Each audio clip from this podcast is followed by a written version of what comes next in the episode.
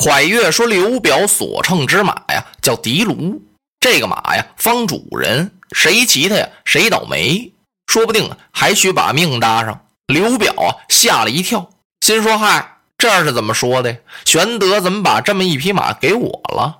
又一想啊，这不能怪玄德呀，是我跟人家要的。那那我把这马还回去也就算了吧。好，好了，我知道了。蒯越拱了拱手走了。第二天，刘表摆宴给玄德庆功，在酒席宴前，刘表就跟玄德说呀：“说是我呀，你看这荆襄九郡地方不小吧？我这儿啊不太平，一个是我这个边境上总出事儿，再说呢，张鲁和孙权对我的威胁都挺大，我看他们呀都有取我荆襄之心呢。好，那不要紧，哥哥您不必挂怀，可以叫我三弟张飞去巡境。”他要带一哨人马在哪儿走这么一圈什么乱子也都平定了，可以让我二弟云长守住固子城，是以拒张鲁啊，就把张鲁挡住了。让我四弟子龙拒三江，能可以挡住孙权。那您还有什么可忧虑的呀？哎呦，刘表一听，哈，那可太好了。哎，对了，贤弟啊，我想起个事情来，我不是要了你一匹马吗？哥哥，我骑这个马呢，也只是骑马闲游。贤弟，你就不同了。你骑马呀，是南征北战，东挡西杀呀。好马好比大将双足，这么一匹马，你怎么能离得了呢？哥哥，我不想要了。这马呀，你再牵回去得了。刘备也没介意啊啊！哈，哥哥，您要是不骑呀，我就骑着一样好。这酒啊，喝的挺高兴。回来呀，刘表啊，就把这事儿跟他夫人蔡氏说了。蔡氏一听，吓了一跳。哎呦，我说荆州啊，荆州是谁呀？对刘表啊，那就是个尊称。你怎么能这么答应他呀？这刘备他要干什么呀？啊！刘表一听要干什么呀？他这不是一番好意吗？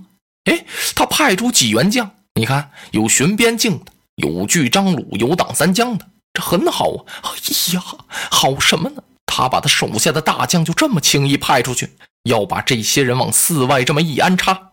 你这所有的人马和要路、咽喉、水旱两道，不是都归了人家管了吗？刘备再在你的身边，荆州一卧底，是里应外合。他这是要取你的荆州啊！这位蔡夫人怎么说出这么一番话来呀？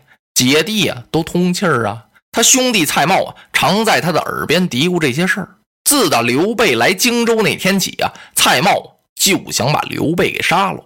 他总跟他姐姐蔡夫人商量，说：“您呢，得跟我姐夫说一声，不能要这刘备。这人是个背信弃义的人，谁也交不下他。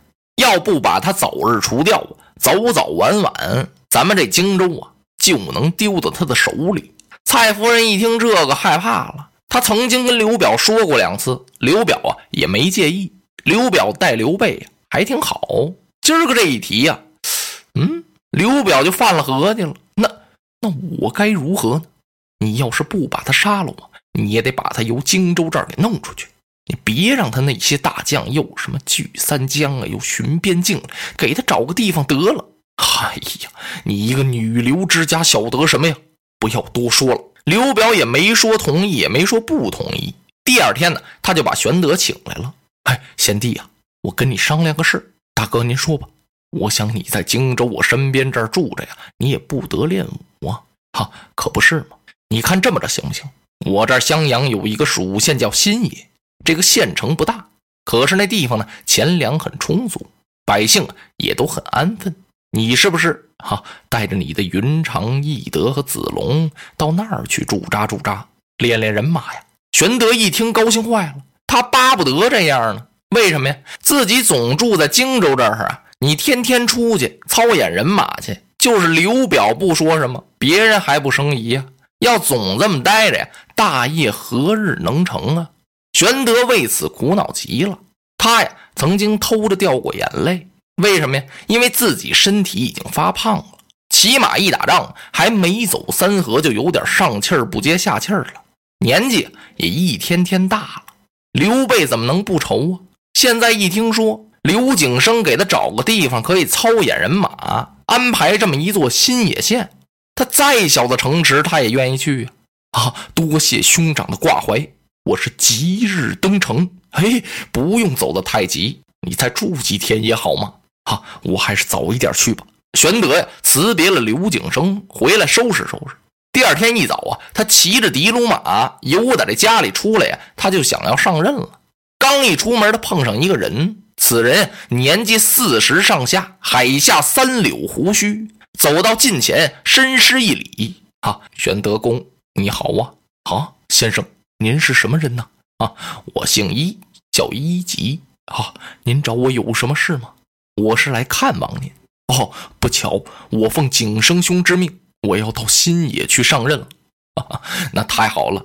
不过我跟您说一件事情，耽误不了您的行程。啊，什么事啊？一级用手一指这的卢马。哈，您这马可骑不得。玄德回头一看，哎，这马怎么了？哈，这个马呀，我听蒯越说，他方主人。您看，马的左目下有泪槽，谁骑它呀？谁有性命之忧啊？您赶快把这个马送给别人吧。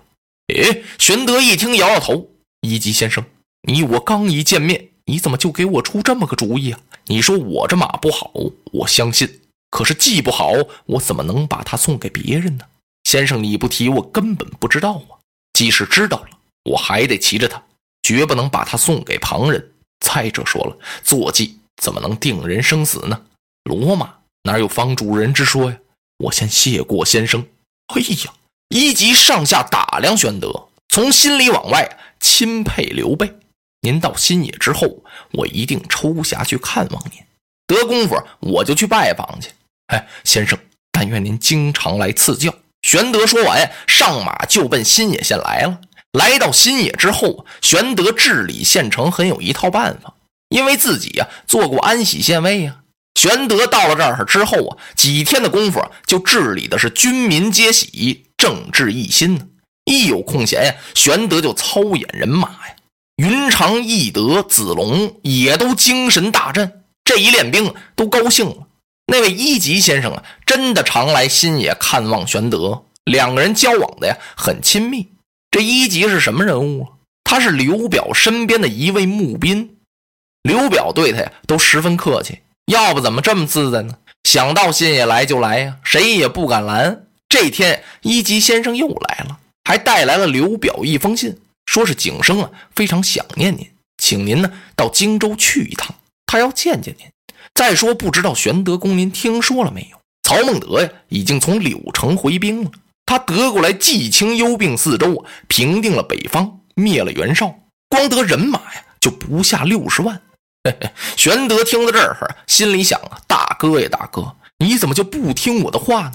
玄德跟刘表说过呀，说趁着曹操远征，咱们是偷袭许都。刘表不干，就在这儿守着摊儿。你看，现在再想娶许都，还娶什么呀？这话咱不能跟一级说呀。啊，既然我家兄长想念我，我明天就去看望他。第二天，玄德来到荆州，刘表啊是备酒款待。你看，你走了这么些日子，哥哥我怪想念你的。你虽然在新野那隔三差五的，你也得来看看我呀。啊，不瞒大哥您说，我也想念您呢。可是呢，我又不好来打扰您。您给我的那个新野小县，这地方可真不错，我在这儿还待得挺习惯。哎，地方不大，委屈了你贤弟了。好，对了，还有这么档子事我听说，曹丞相已经有柳城回兵许都了。他把袁绍给灭了，得了四州，还得了好几十万人马。你看看啊，当初我没听贤弟你的劝说，咱们那时候啊，趁曹操远征，咱们取他的许都就对了嘛。啊，所以说我后悔的不得了。玄德微然一笑：“大哥呀，您就别后那个悔了。如今呢，英雄割据，天下纷争，这样的机会呢还有很多，所以我说不足为悔呀，您就不用后悔了。”哎呀，贤弟说的也对，一边这么喝着，一边谈着，喝着喝着，刘表哭了。哎，玄德一愣啊，哈，哥哥呀，您怎么掉泪了？哎呀，贤弟呀，我有一件非常难心的事情想跟你说说，我想了多次了，总也没一个机会说。另外，我也打不定个主意。哎呀，哥哥，您这可就多余了，我像您的亲兄弟一样。只要兄长有用小弟之处，我是万死不辞。有话您就说吧。哈，有这么档子事儿。你不是有两个侄子吗？刘表啊，有两个儿子，长子刘琦，次子刘琮。刘琦的生身母亲已经死了，刘琮啊是蔡氏所生。贤弟啊，你大侄儿刘琦呀，这个人很好，不过呢，他太懦弱了。刘琮比他小几岁，可是此子非常聪明啊。你说我让他们哥俩谁继我的大位呀？